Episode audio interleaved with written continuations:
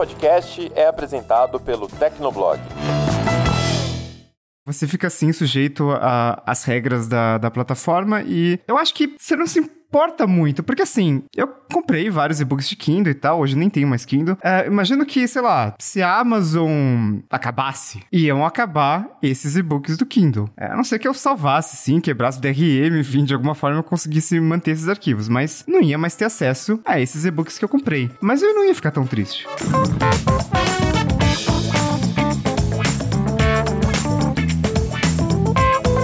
Olá, ouvinte, seja bem-vindo. Está começando mais um episódio do Tecnocast. Eu sou o Thiago Mobilon. Eu sou o Paulo Riga. Eu sou a Ana Marques. Eu sou o Emerson Alecrim. E eu sou Josué de Oliveira. Antigamente a gente tinha todo um apego com os nossos arquivos digitais, mas conforme a internet cresceu, filmes, shows e até fotos ficaram disponíveis em todos os lugares, sem que a gente precise se preocupar em salvar nada. Hoje a gente relembra como foi essa transição e conversa sobre o que a gente perde de não manter mais um arquivo pessoal. Mas antes, não esquece de dar 5 estrelinhas pro Tecnocast no Spotify, Apple Podcasts ou no seu aplicativo favorito de podcasts. E agora sim, bora pro papo.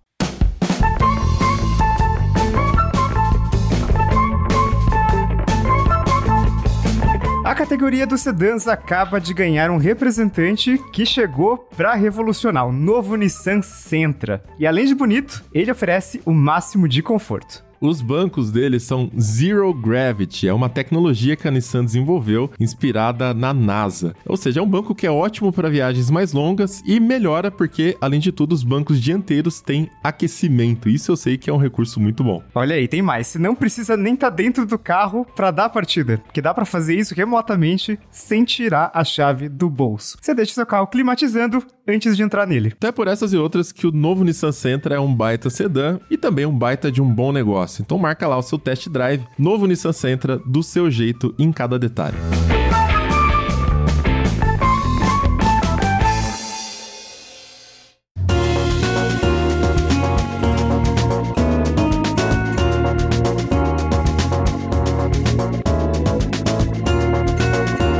Estava conversando aqui na pré da gravação deste Tecnocast e Josué veio com uma ideia sobre como parece que a gente está perdendo o controle dos nossos arquivos, né? A Netflix tirando filme do catálogo, de repente você quer assistir, não tem mais onde assistir, então meio que você está pagando por um acesso, uma coisa que é temporária. Isso me lembrou uma história que eu queria começar contando, que foi meados de 99, não sei quando a, o colégio lá liberou o laboratório com internet pro pessoal a usar. Foi meu primeiro contato com a internet, eu não tinha usado nunca, nem sabia o que era, fiquei perdidaço, né? O que, que, que internet que vocês estão falando? Mas aí, nessas idas pro laboratório, depois de passar vergonha no chat wall, achando que eram pessoas da mesma sala, é, e começar a fuçar ali na internet, eu descobri o maravilhoso mundo do ZES NES, se eu não me engano, né? O emulador de Super NES, e as ROMs que você baixava. Naquela época, a gente ainda usava disquete, para ter uma ideia quanto tempo faz. E eu lembro que o meu tio emprestou para mim algum. Ele foi me dando uns disquetes ali velhos tal, e me deu até uma caixinha bonitinha assim de guardar disquetes. Eu criei esse hobby de ficar indo na escola para baixar ROM. Não podia abrir a ROM na escola, porque se o, o monitor lá visse que você tava jogando joguinho, ele bloqueava o seu acesso, e aí você não conseguia entrar mais, ficava de castigo. É, então eu gravava no disquete e levava para casa. O problema, para quem não sabe, é que o disquete tinha 1.44 mega de tamanho. E as ROMs facilmente passavam desse tamanho. Geralmente te dava em torno de 2 mega, né? Você precisava de dois disquetes para gravar um jogo. Não, é isso que eu tava lembrando enquanto você tava falando, porque as ROMs eram tipo múltiplos de 2. Aí tinha ROM de 2 mega e acho que tinha de 4. E aí, pô, gravar no disquete também é sacanagem, né? Porque dá quase para gravar uma ROM, mas não dá.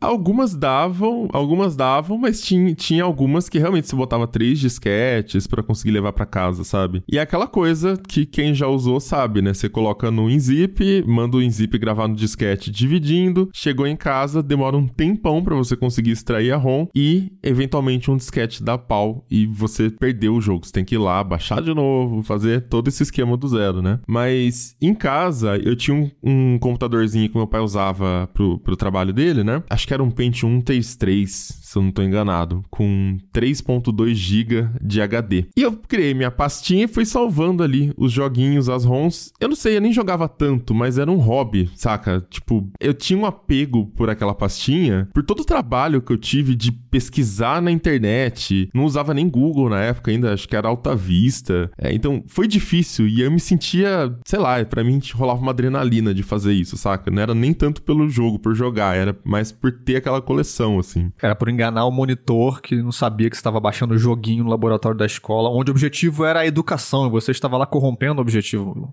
Fora da lei, né? Criminoso ali. Mas aí isso começou a gerar alguns atritos com meu pai, porque ele falava que isso estava estragando o computador, né? Ele achava que. Ele até hoje, até hoje ele tem essa crença, cara. A gente, mas a gente já fala disso também. Ele não consegue ficar sem apagar as coisas ele acha que isso deixa o computador lento, ele acha que isso estraga o computador. Joguinho, então, isso estraga o computador de fato. E eu lembro da gente almoçando um dia e ele falando que ia deletar, que ele ia apagar essas coisas, que ele não queria essas coisas no computador dele e tal. Cara, a pasta tinha 40 mega, saca?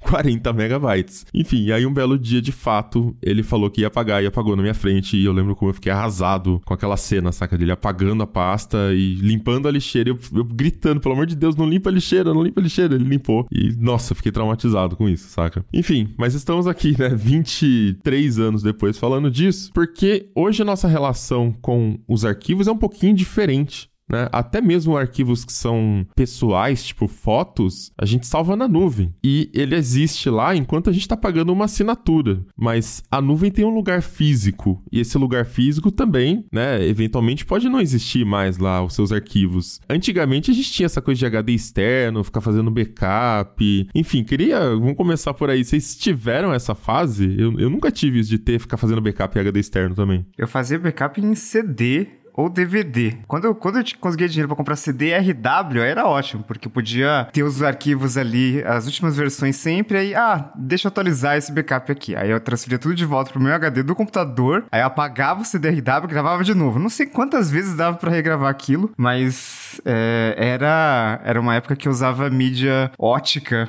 né, pra, pra gravar. E por incrível que pareça, era tipo 650 MB ou 700 MB um CD e dava para muitas coisas ali. Tudo bem que essa, sei lá, era 2005, 2006, então até, sei lá, o HD interno do computador não era muito grande, era 20, 40 GB. Mas naquela época dava, né? Hoje a gente reclama que, com razão, de que a Apple só dá 5 GB grátis no iCloud, né? E todo mundo que faz backup do iPhone no iCloud tem que pagar porque não tem jeito. Eu também usava CD-RW e tinha até um estojo de CDs em que eu guardava os meus CDs todos ali e aí eu tinha aquelas canetas, né, de escrever no CD para dizer exatamente o que, que tinha dentro, descrever o que, que tinha dentro de cada CD. Cara, o Blast from the Past disso, Ana, dessa cartela de CDs e essa, essa caneta para escrever, caramba, cara, eu não pensava nisso há muitos e muitos anos, Sim. cara.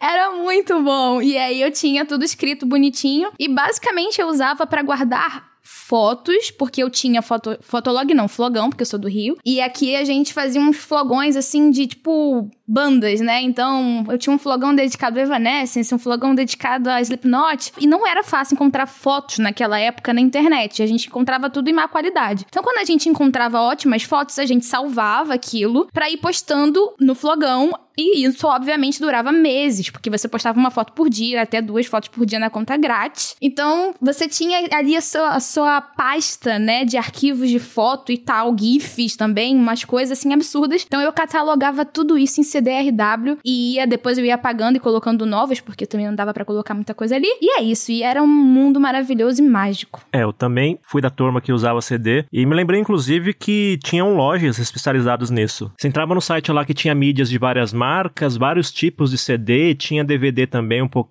foi um pouco mais tarde. Era legal porque você comprava em lote e obviamente saía mais barato, então você tinha a chance, por exemplo, de fazer um CD de música. Você baixava seu MP3 lá da, de um disco de uma banda, ou então fazia uma espécie de, de álbum personalizado, escolhendo as suas próprias músicas, depois gravava no CD de música mesmo e, sei lá, usava no carro, usava no seu aparelho de som da sala. Essa parte era bem divertida, só que dava um pouco mais de trabalho usuário. Então, é, uma coisa que eu também fazia, que, que, aliás eu faço até hoje, era ter HD externo. Só que naquela época, como época eu falo nesse período entre 2000 e 2010, HD externo era muito caro. Então, tinha os adaptadores que você pegava um HD interno, né, um HD normal, pata na época, né, e depois vem o HD SATA, e você conseguia com esse adaptador fazer um HD interno funcionar como externo. Então, quando eu trocava de computador, por exemplo, ou fazia um upgrade, eu pegava o HD antigo e transformava ele no HD inter, é, externo para backup. Eu mantenho esse hábito até hoje pela preocupação de ter um backup do backup, porque uh, assim como todo mundo aqui, eu imagino, uh, eu uso as nuvens para guardar meus arquivos, que ainda são importantes, mas ainda tem alguma parte que eu prefiro guardar no HD que fica aqui encostado, porque, de, sei lá, de repente eu fico sem acesso ou por algum engano eu apago o conteúdo na, nas nuvens também, que já aconteceu isso comigo. Então,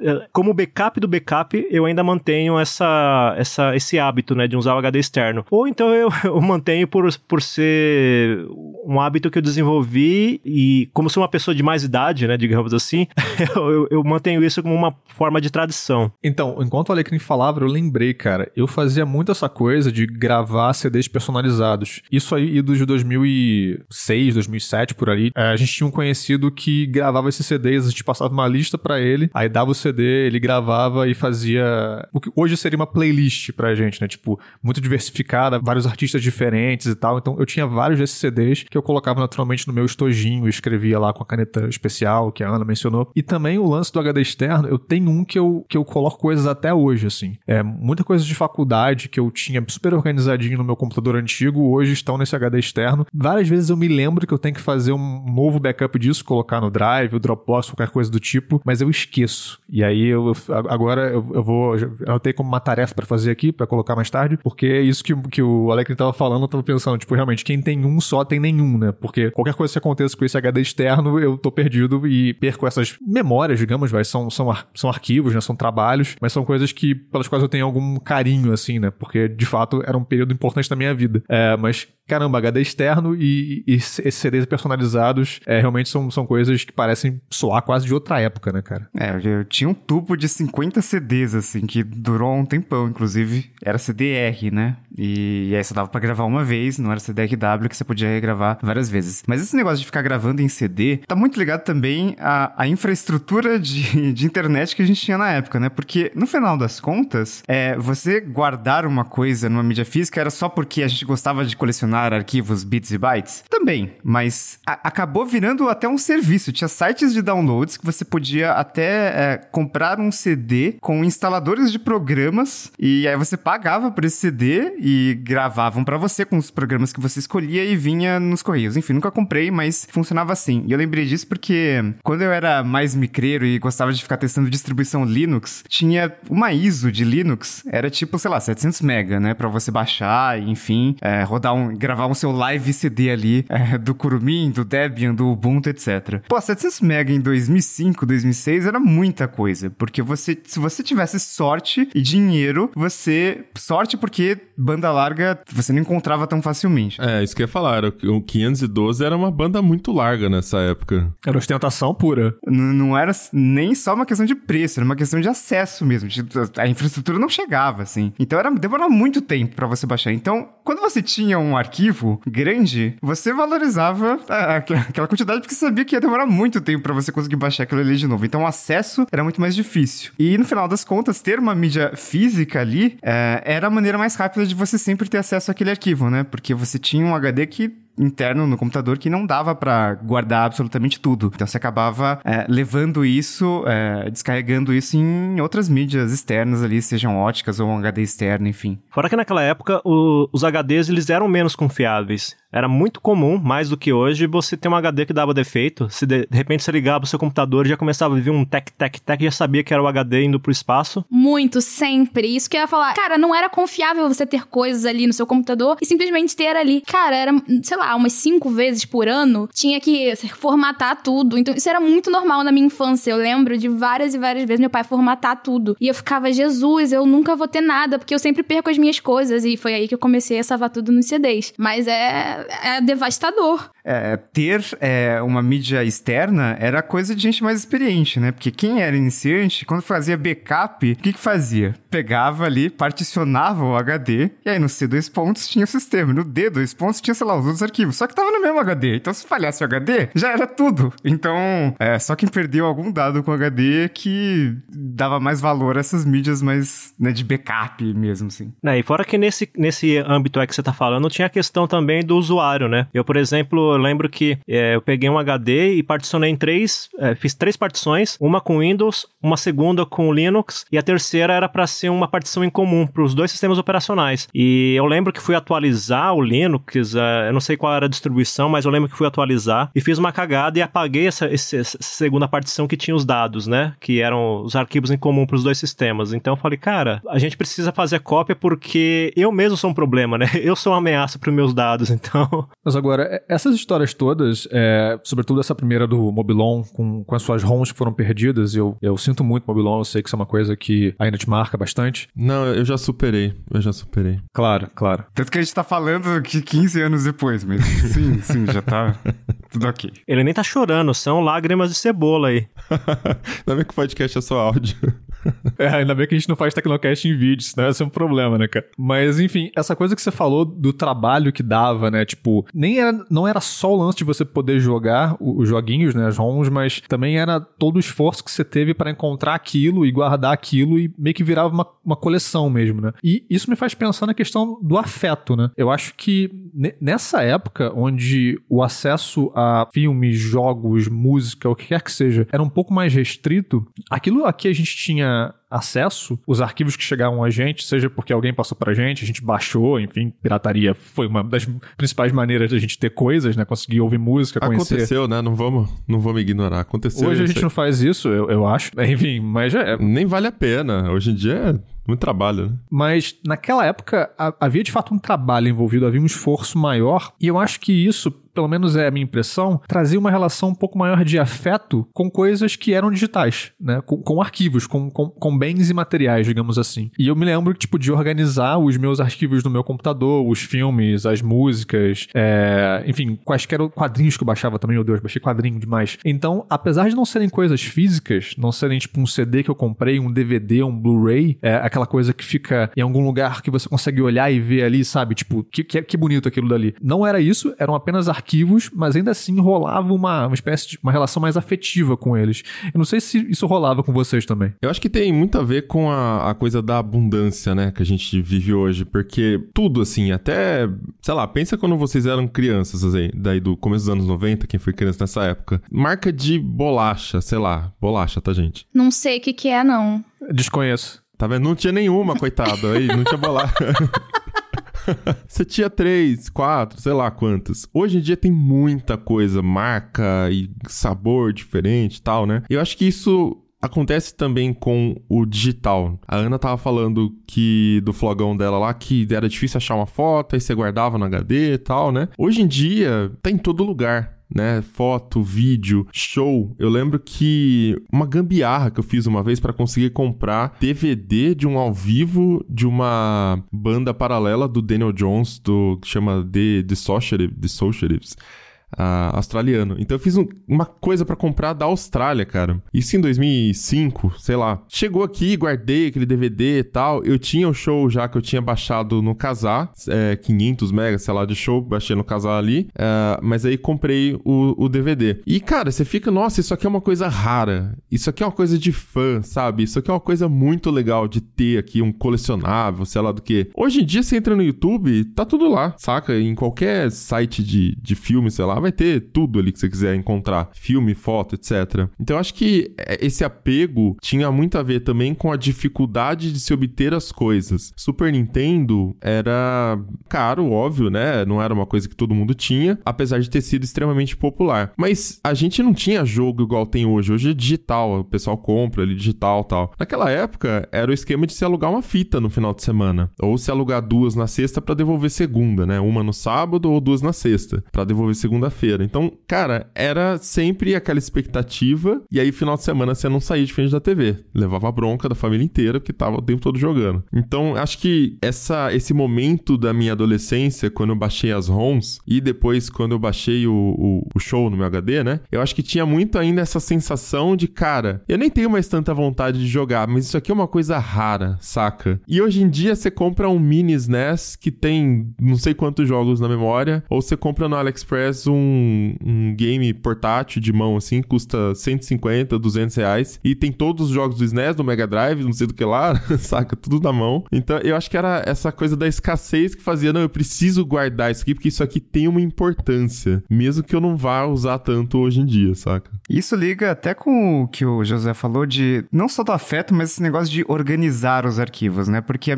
a partir do momento que a gente tem muita coisa é, disponível a qualquer momento, né, com alguns toques no teclado, a gente mudou a nossa forma de acessar esses arquivos. Porque quando você tinha poucos arquivos e você tinha esses arquivos raros, né, que você, putz, pouca gente tem, se eu perder, como é que eu vou conseguir isso aqui de novo e tal, né? Você tinha que organizar esses arquivos. Todo mundo tinha alguma estrutura de pastas, não sei qual era de vocês, mas sei lá, é, você colocava no, no uma pasta de músicas e dentro da pasta de músicas você dividia talvez por artista ou por álbum ou por sei lá como, mas você tinha um método de organizar os seus arquivos. Por quê? Porque se você não tivesse isso, você perdia esses arquivos, você não conseguia mais saber onde eles estavam, porque a barra de busca do Windows era inútil, era muito lento aquilo ali. E todo mundo desativava o serviço de indexação do Windows, que era mais micreiro ali, desativava o serviço de indexação do Windows porque ficava consumindo é, recursos do sistema. Então, que tempos, né, cara?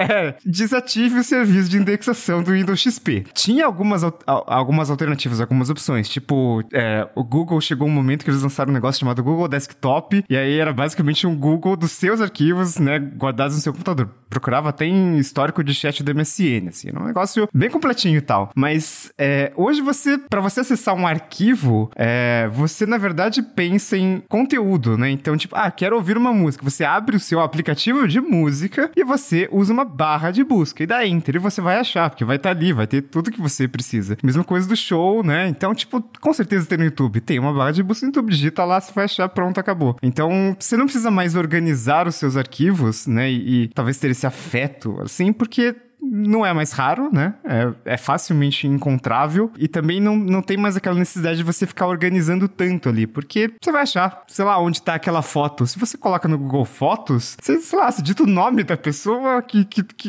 ele vai achar que as fotos com todas aquelas com todas as fotos com aquela pessoa, sabe? Gente, para mim isso é a melhor coisa do mundo, porque eu odiava organizar. Eu tinha que organizar, mas eu odiava, tanto que minha área de trabalho era um negócio assim de louco, que eu lembro que quando eu comecei a namorar meu namorado, que já tem 15 anos isso, então não foi recente, eu era uma pessoa jovem, eu tinha a área de trabalho completamente bagunçada, e aí ele um dia foi acessar o meu computador ali, e aí ele fez uma pasta chamada Bagunça da Ana e ele jogou todas as coisas que estavam na minha área de trabalho dentro daquela pasta.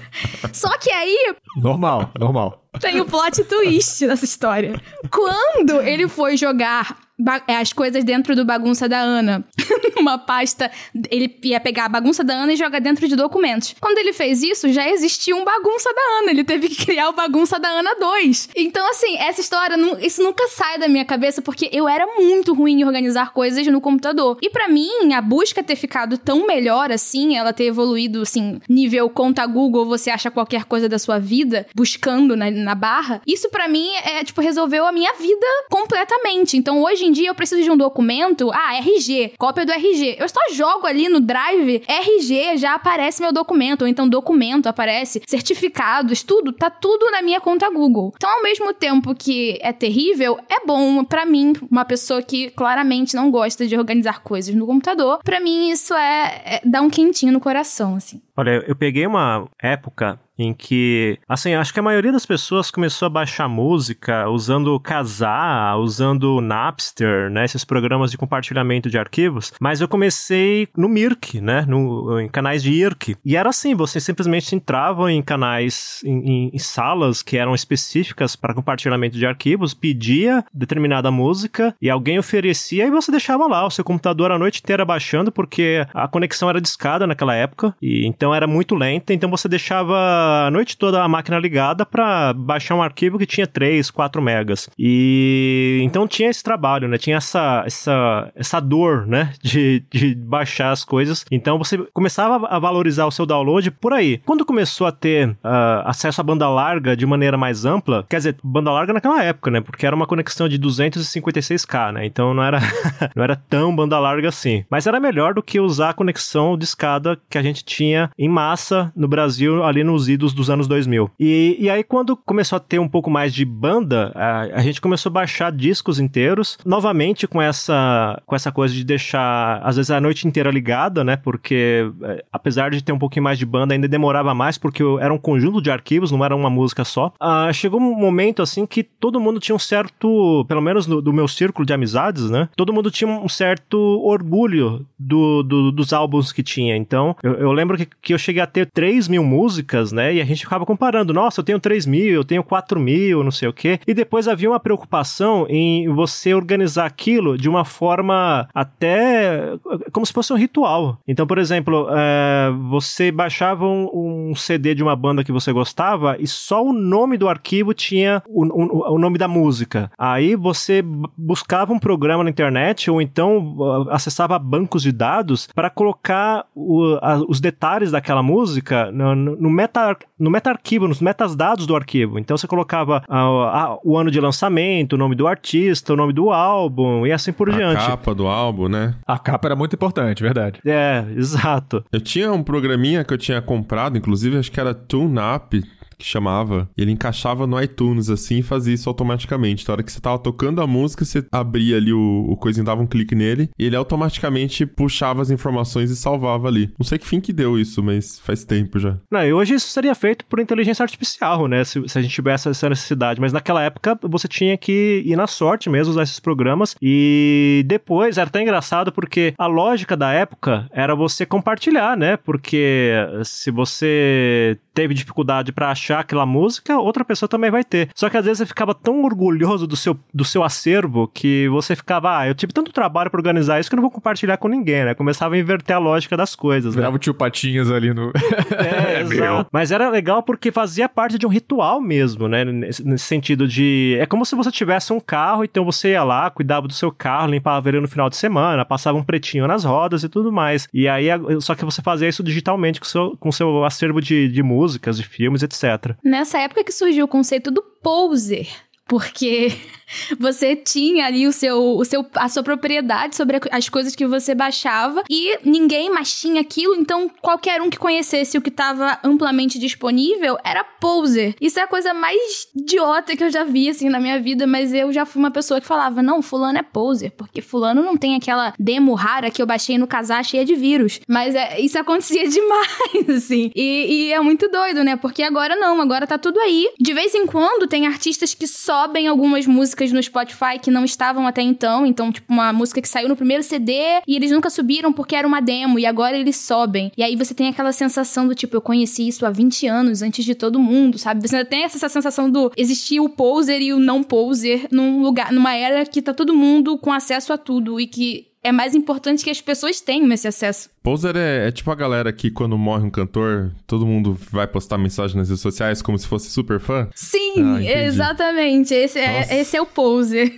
Galera que tinha camiseta do Ramones e não conhecia a banda. Mas isso aí, tem lojas que estão, né, favorecendo isso, vendendo fast fashion aí, vendendo, é, não vou nem citar nomes porque não estamos sendo pagos, vendendo camisa de banda aí para qualquer um que nem conhece a banda usar. Isso é um absurdo. Mentira, Olha, eu acho isso mó legal. qualquer um. eu Quem vocês pensam legal. que são?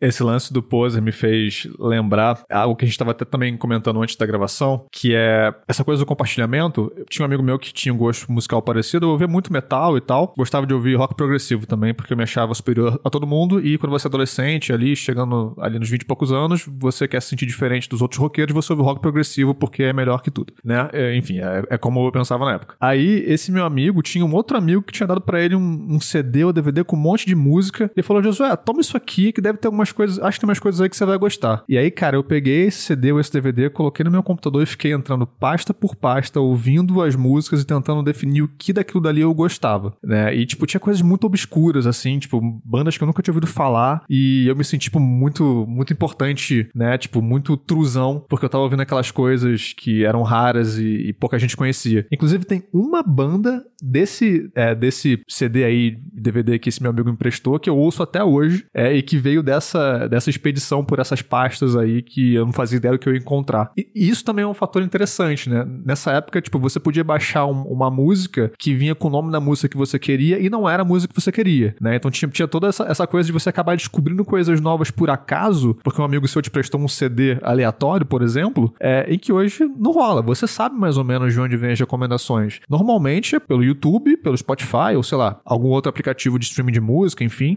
que vai ter ali alguma, algum algoritmo que vai te fazer recomendações com base no seu gosto. Então, essas recomendações normalmente costumam acertar porque estão se baseando num gosto que você já manifestou. E nessa época você podia acabar descobrindo coisas novas, músicas novas, de maneiras até difíceis de você rastrear exatamente. Pô, de onde veio isso daqui? Eu nem sei quem era o amigo do cara que emprestou o CD para ele, entendeu? Então, sei lá, é, é o tipo de experiência que é impossível de reproduzir hoje.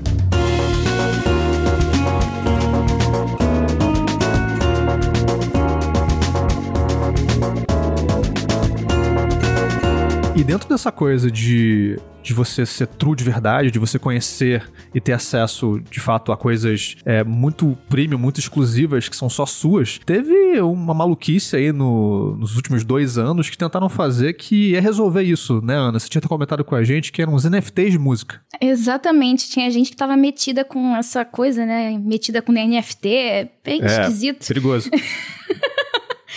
Mas é, mas foi um meio que um surto coletivo que dizem que não morreu, mas eu não conheço ninguém, assim, que já comprou um NFT. Não sei se vocês conhecem que comprou um NFT musical, né, na verdade. Talvez não tenha coragem de falar, né? Pode ser isso é, também. eu acho que as pessoas... Pois é. as pessoas não têm essa coragem de falar. Mas aconteceu, acho que em 2021, muita gente lançou... É, muita banda que já é renomada lançou. O mais recente que eu vi foi o da Rihanna, que lançou esse ano. Também, uma, uns conteúdos exclusivos e tal, e que paga as royalties aos fãs. Então é como se ela pegasse um trecho da música e dividisse, quem tem o NFT receberia os royalties de uns pedacinhos ali, receberia alguma coisa. Eu achei a ideia meio doida, é interessante, mas é uma coisa que não faz sentido para o público geral. Acho que não, não, não vejo isso caindo, né? Na, nas graças de todo mundo. Acho que não é para isso também. Então, é uma forma de ter algo digital, porque você tem algo que, em tese, é exclusivo, original e tudo mais, mas é sem graça demais. eu acho que essa é a grande parada. Tipo, eu tenho isso, mas tá, eu vou exibir isso para quem? Quem se importa? É diferente do que a gente tinha com uma mídia física, que a gente poderia né, tirar foto da coleção e falar, eu tenho essa coleção.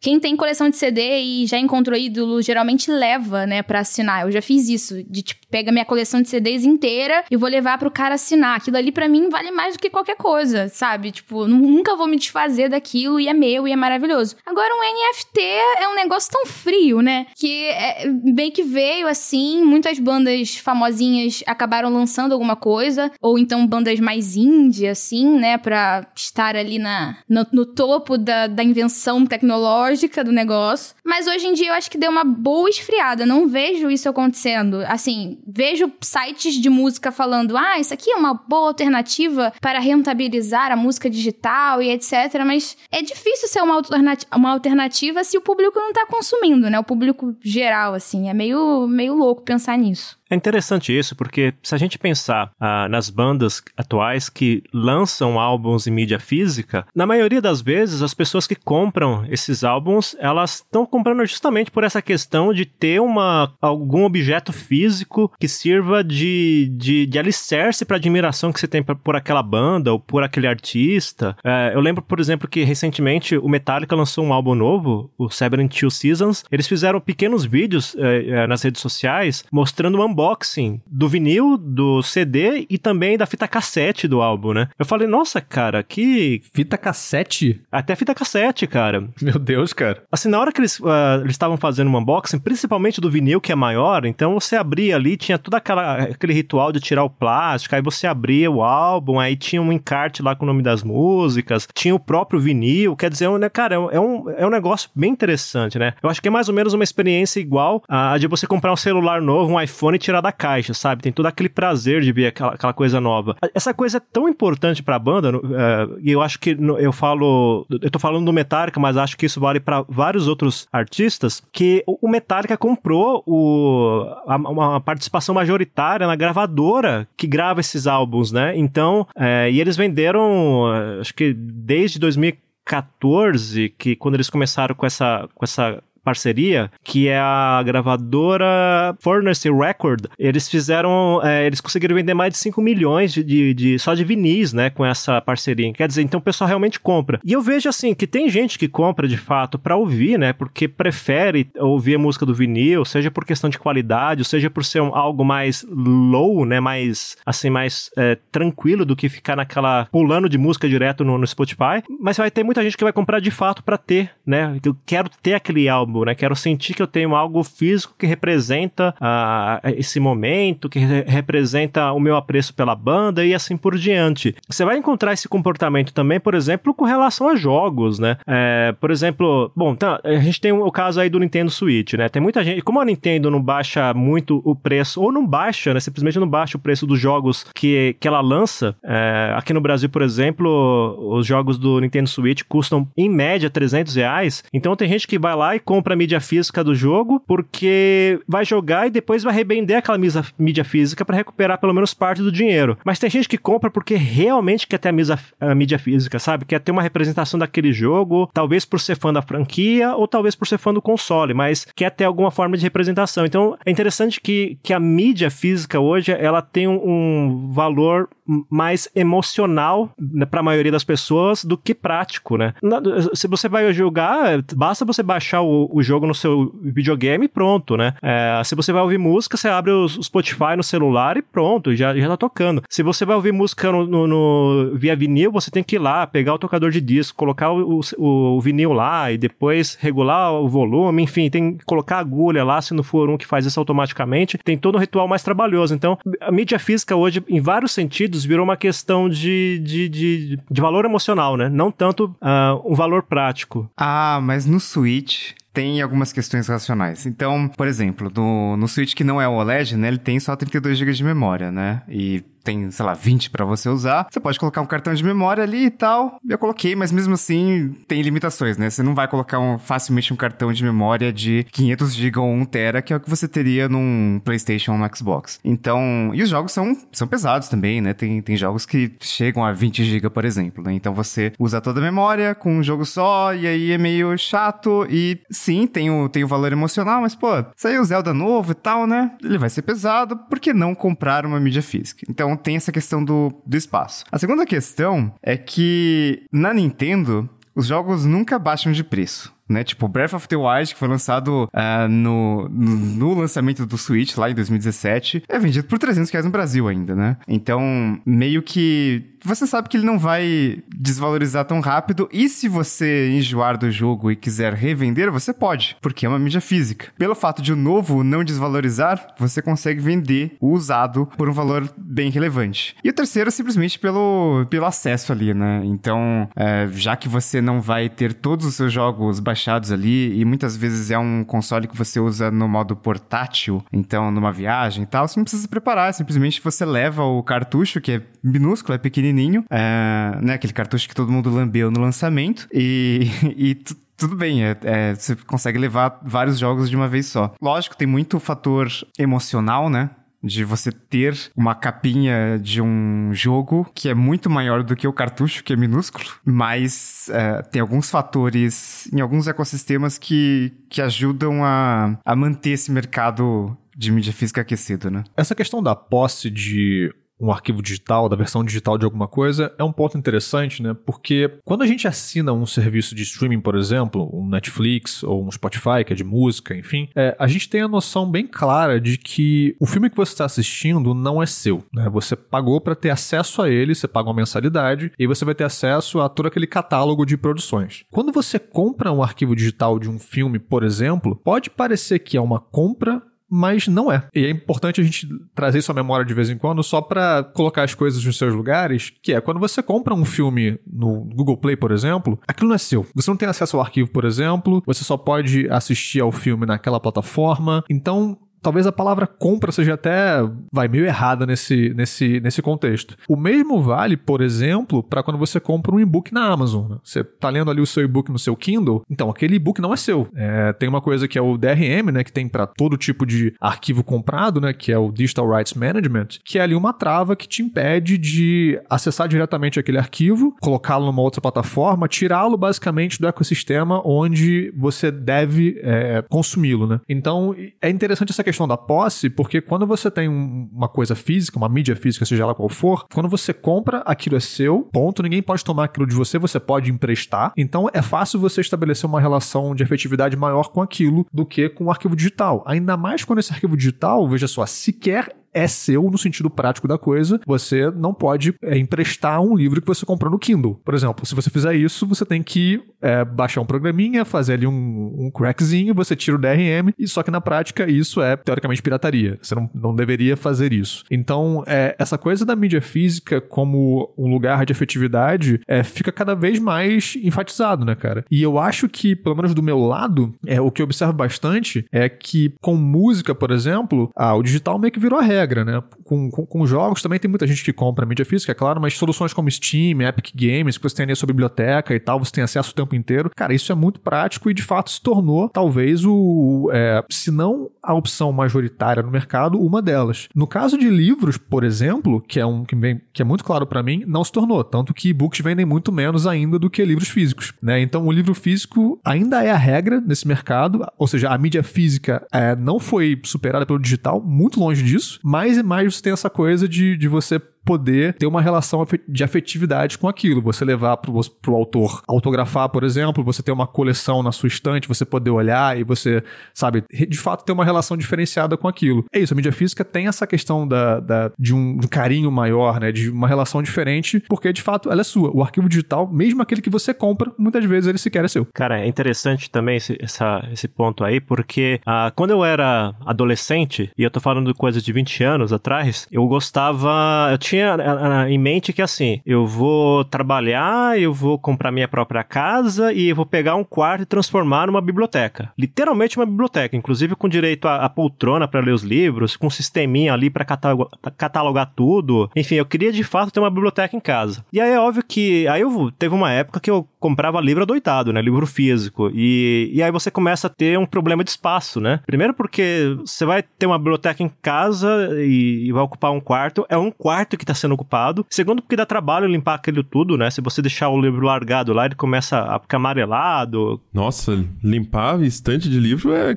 terrível, né? Coisa mais chata. Pois é. E aí eu falei, cara, eu não, eu não quero isso. E como eu gosto bastante de ler, o Kindle caiu como uma luva para mim. Eu, eu, eu, olha, a gente tá em quase no final de maio. Esse ano de 2023 eu já li uns oito livros. Tô no nono. Quer dizer, eu, eu leio um livro atrás do outro. Então, para mim é, é, importante ter esse, esse, hábito de leitura, mas é tu, tudo no Kindle, com, com raras exceções. E aí, aí entra nessa questão que você falou. Porque eu tenho ali o livro no Kindle, eu posso até sincronizar, de repente eu tô lendo no Kindle, e aí eu tô no ônibus, e aí se o meu Kindle estiver em casa, mas ligado à internet, eu consigo continuar a leitura da onde eu parei no meu celular, e vice-versa. Então é bem prático. Só que tem, por exemplo, essa questão de, de emprestar livro. O Kindle acho que até tem um sistema de, de empréstimo de, de livro, mas ele é bem limitado, porque não cobre todos os títulos. Parece que são só duas semanas que você pode emprestar esse livro para alguém, e fora que é um recurso pouco conhecido, né? Então acho que a maioria das pessoas que tem um Kindle não sabe disso. Isso. E então já, já descarta praticamente, pelo menos para a maioria das pessoas, já descarta essa opção de emprestar. Fora que você não pode revender também, né? Porque você vai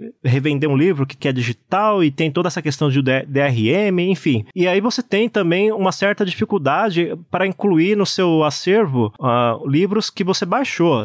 No Kindle, por exemplo, dá para fazer isso. Você tem um e-mail específico lá na sua conta, aí você manda um, um arquivo anexado nesse e-mail e ele automaticamente vai cair lá no seu acervo. Ou então por USB mesmo você pode fazer. Pode inserir na pasta Documents. É. Não é muito prático, mas funciona bem. Ah, mas ainda assim, é algo que assim, ele é, é um ritual de exceção. Não é comum as pessoas fazerem isso. Elas não fazem isso com muita frequência. Mas aí é, depois entra nessa questão de que, cara, é, parece que eu realmente só tive o, o, uma, eu paguei para ler aquele livro, eu não paguei para ter ele. É, é, realmente isso, porque é, não, não vai ter esse hábito, de repente, de, de você, é, sei lá, você encontrou o autor no, numa feira de livros e você não vai ter, você não vai pedir para ele autografar seu Kindle, né? E fora que muita gente que ainda prefere o livro físico fala que também tem uma coisa da experiência da leitura física, de tocar o papel, de de repente, é, se é um livro que fala, por exemplo, de alguma história épica, de repente tem as, as ilustrações que estão ali. Se é um livro técnico, de repente um livro de medicina, por exemplo, vai ter desenhos, ilustrações que você precisa ver colorido e no Kindle já não, não, não, não é prático fazer isso. Então, assim, o Kindle tem uma, tem uma série de, de sensações diferentes, né? Porque ao mesmo tempo que ele torna a leitura muito prática, porque você tem vários livros num, num dispositivo pequeno que você pode levar para qualquer lugar e que a bateria dura bastante. Eu recarrego meu Kindle aqui a cada dois meses, em média. É, você tem essa questão de, de parece que tá num universo sozinho, porque você não compartilha aquele livro com ninguém. É, você vai comentar com alguém que você lê um livro, de repente essa pessoa quer ler o livro também descobre que, se for um livro estrangeiro, por exemplo, esse livro não tem no Brasil à venda fisicamente, então você só teria ele na versão online, e aí a pessoa não tem um Kindle ou não quer baixar o aplicativo do Kindle pro celular, porque não é muito legal ler no celular. Então é, acaba sendo uma experiência solitária, sabe? A experiência de ler um livro, é no leitor de livros digitais, é prática, mas por outro outro lado muito isolado. É muito você no seu mundinho e fica por aí mesmo. Inclusive, essa questão do, do, do Kindle é, e a experiência, né? Um dos markets do Kindle sempre foi, ah, a tela é ink e, enfim, parece papel e tudo mais. Mas aí tem essa limitação do colorido, né? E até hoje, isso foi uma coisa que eu descobri recentemente enquanto estávamos fazendo uma rede de telas. É que até hoje o e-ink é, existe um grande desafio na, na produção de telas e-ink, porque como a gente está lidando lidando ali com materiais físicos, são micropartículas de tinta, isso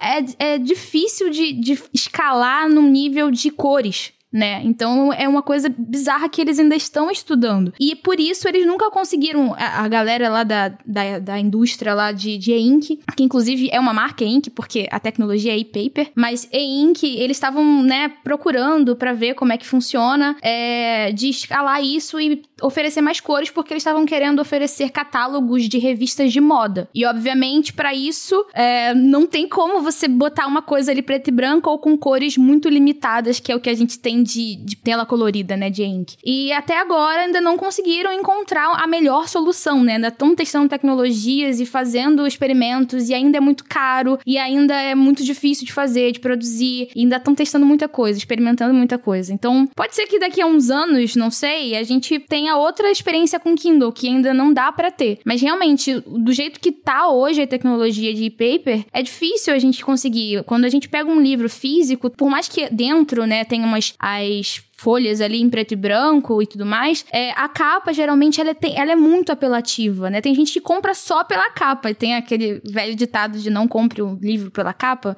mas é isso que a maioria das pessoas faz. E no, no e-book ali, no Kindle, a gente não tem isso, a gente não tem esse apelo todo, e aí é muito complicado, né? Porque se a maioria das pessoas está indo por aquilo ou para se conectar ali com todo o conceito daquela obra, isso envolve cores, isso envolve texturas, e não tem isso no digital, aí é muito difícil dar certo, né? É muito difícil superar as vendas do, do físico, enfim, ser uma experiência melhor. E complementando isso tudo que vocês falaram, tem ainda um outro ponto um pouco mais sério. É, é mais raro de acontecer, mas pode acontecer, que é você pode perder acesso àquilo. Deixa eu dar um exemplo prático disso. A Microsoft já teve uma loja de e-books. Vocês sabiam disso? É uma coisa que é tipo um delírio que de vez em quando eu me lembro. Ali no Windows 10 eles colocaram uma loja de e-books. Essa loja foi fechada depois, em 2019. Uh, ah, eles encerraram a operação. E aí todos os livros que as pessoas compraram, elas perderam acesso. Tipo, você pagou pelo livro, teoricamente, você comprou o livro, né? E quando a gente compra uma coisa, a gente parte do princípio que a gente vai ter acesso a ela, né? Vai estar vai tá ao nosso alcance. Mas aí o livro foi perdido. A Microsoft reembolsou os consumidores, beleza? Não foi uma coisa absurda assim, tipo, valeu galera, falou, valeu, um abraço. Tipo, teve o reembolso, beleza. Só que ainda assim, tipo, é, é o tipo de coisa que só pode acontecer com, com bens digitais. Então, tem até algumas, é, alguns serviços tipo Google, Amazon, que nos termos de uso, quando você compra um filme para assistir na plataforma, eles até dizem: olha, caso tenha qualquer tipo de mudança no acordo entre o estúdio, a produtora, que quer que seja, que tenha os direitos daquele filme e a nossa plataforma, você pode perder acesso, saca? Então você vai pagar por aquilo, aquilo não vai ser seu e ainda por cima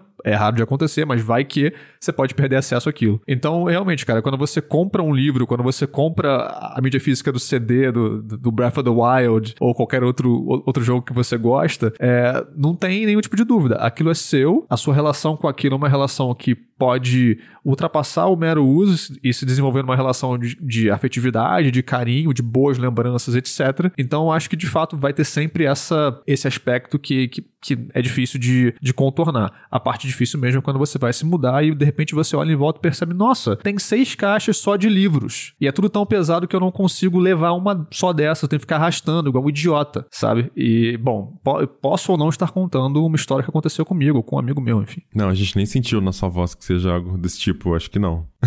eu acabei lembrando que uh, o pessoal aqui no Brasil que comprou o Saraiva Leve teve problemas com perda de conteúdo, né? Porque a loja desativou a plataforma, a loja entrou numa crise financeira brava, né? Tá em recuperação judicial até hoje. Ali por volta de 2020, 2021, e usuários que tinham equipamento ficaram sem suporte e virou lembrança, né? Parece que uh, uh, para quem já tinha os livros baixados, eles estão lá até hoje, mas se você, de repente, sei lá, formatasse o Leve, é, você perdia todo esse conteúdo porque não existia mais uma plataforma online por trás, né? É, ou seja, tudo que você comprou, se tivesse comprado 100 livros, você tinha perdido 100 livros. Então, no final das contas, sempre que você compra um ativo digital, você fica sujeito aos termos da plataforma que vendeu aquilo, né? Então, isso faz com que sua relação invariavelmente mude, né, com, com aquele conteúdo, né? Você paga de fato para ter a experiência ter o contato com aquilo, né? Você não paga para ter aquilo, né? Que foi o que a Alequim falou ali, é de quando você paga para por um e-book do Kindle, né? Então, acho que Coisas parecidas acontecem, por exemplo, com uh, filmes. Eu geralmente alugo filmes quando eles acabaram de sair do cinema e vão demorar muito para chegar no streaming, né? Então, tá lá, sei lá, 15 reais, beleza, tem uma TV legal, tem um som legal, vou assistir em casa um filme que ah, acabou de sair do cinema e tal, ou ainda tá em cartaz, mas já tá, já tá pra aluguel digital, por exemplo. Se eu quisesse comprar aquele filme digital, seria três vezes o preço.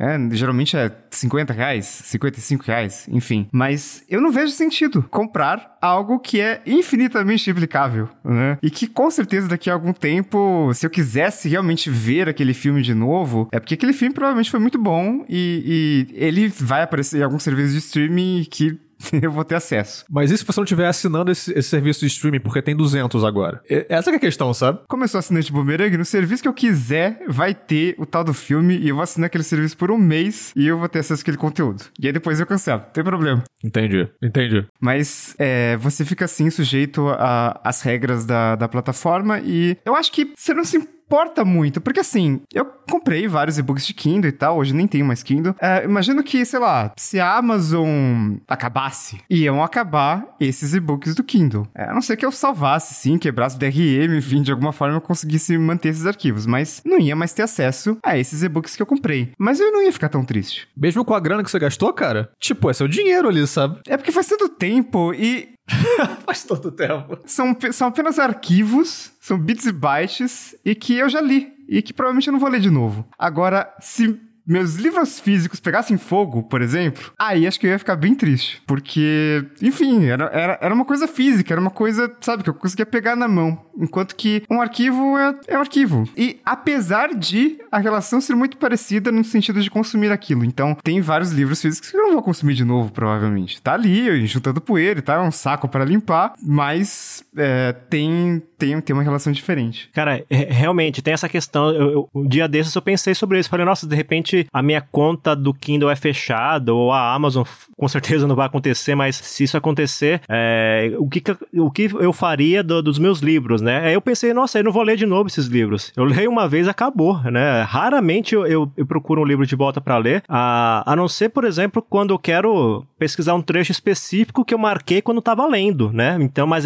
para isso você pode, por exemplo, gerar um arquivo PDF com as notas que você fez no livro tal. Então tem, tem alternativa para tudo. Agora, eu falei que eu troquei a, os meus livros é, físicos pelos digitais, mas entra nisso que o Riga falou, né? Te, teve livros que eu, que eu mantive. Por exemplo, eu tenho a, a coleção do Senhor dos Anéis aqui, que eu, eu li o livro na versão digital, então eu, eu tenho ele aqui. Eu não sei nem porque eu tenho esses livros aqui, mas eles estão numa caixa, as capas são bem bonitas, e eu falei, cara, eu não vou jogar isso aqui fora, eu não vou nem vender para alguém. De repente eu ia vender até por um preço alto, porque a capa é meio rara aqui, mas eu falei, cara, sei lá, vai ficar guardado aqui. Um dia eu coloco ele como enfeite da estante, da, da sala, alguma coisa assim, mas vai ficar aqui porque é bonito, né? E aí tem, aí entra naquele aspecto que a gente falou agora há pouco da, do valor emocional das coisas, né? E do propósito das coisas, né? Porque acho que assim como livros, música também. Tem músicas e livros que são o seu xodó, é aquilo que, é, que identifica e tudo mais. E tem músicas que são músicas ambiente, que você só quer um qualquer coisa ali tocando para você relaxar, uma playlist de lo-fi. Lo-fi girl, é a primeira coisa que eu pensei. Exato. Então, assim, tudo bem isso ser em qualquer serviço. E tudo bem um livro qualquer que tenha só uma informação que eu preciso para aprender uma coisa muito chata. Tudo bem que isso esteja num Kindle, sabe?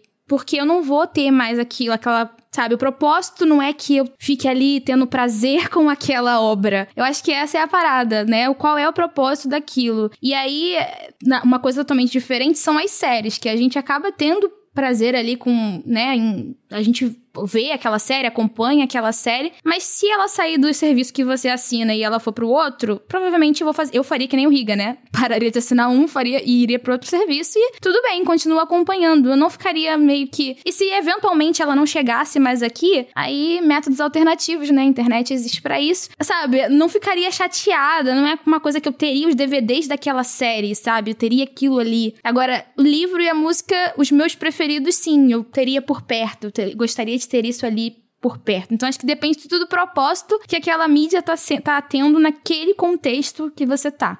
Acho que é basicamente isso. Porque o livro tem tiragens. Então talvez você não tenha acesso àquele livro impresso de novo. Talvez você não consiga comprar ele de novo. No final das contas, esse Tecnocast é um Tecnocast sobre economia e mais especificamente sobre escassez. É isso. Faça backup das suas coisas. Mas se vocês quiserem comprar NFT desse episódio, a gente vende também, não tem problema. Vai ser seu de verdade, vai estar na blockchain, ninguém vai poder falar. Se alguém te zoar, não, não, não, não acredita nessas pessoas. É seu de verdade, cara. Confia. Então é isso, vamos chegando ao final de mais episódio do Tecnocast. E aí, conta pra gente, você ainda tem um HD externo? Você ainda salva os seus arquivos no seu computador? Você ainda tem algum apego aí com seus arquivos digitais? Manda pra gente seu comentário lá na comunidade.tecnoblog.net ou se preferir, se estiver ouvindo pelo Spotify, dá pra comentar direto lá no aplicativo. Se quiser continuar o papo com a gente em todas as redes, eu sou arroba Mobilon. Arroba Paulo Riga. Arroba Ana Marques com 4 no lugar do último A. Arroba Elecrim. E arroba Josué de Olive com V mudo no final. E este Tecnocast foi produzido pelo José de Oliveira, com edição do Ariel Libório e sonorização da Raquel Igni e arte da capa é do Vitor Pado. Este Tecnocast vai ficando por aqui, voltamos com outro episódio semana que vem. Até lá. Tchau. Tchau, tchau. Falou. Tchau, pessoal.